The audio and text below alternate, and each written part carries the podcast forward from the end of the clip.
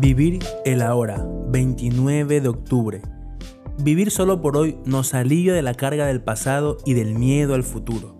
Texto básico, página 109. Pensar en lo malo que ha sido o que podría ser puede agotar nuestra esperanza de recuperación.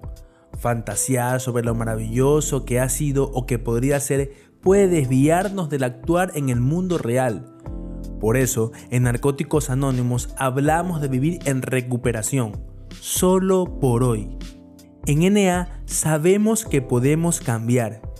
Hemos llegado a creer que nuestro poder superior puede devolverle la sensatez a nuestra mente y nuestro corazón. Por medio de los pasos podemos ocuparnos de las rutinas del pasado.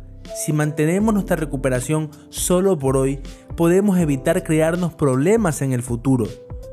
La vida en recuperación no es una fantasía.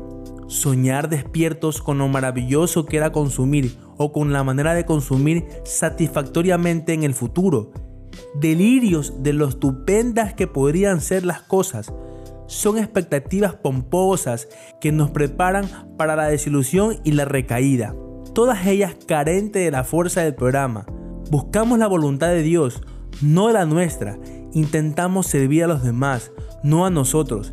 Desaparece nuestro egocentrismo y deja de ser importante lo maravilloso que podría o debería ser todo.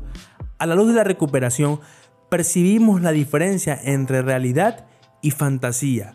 Solo por hoy estoy agradecido de los principios de recuperación y por la nueva realidad que me han dado.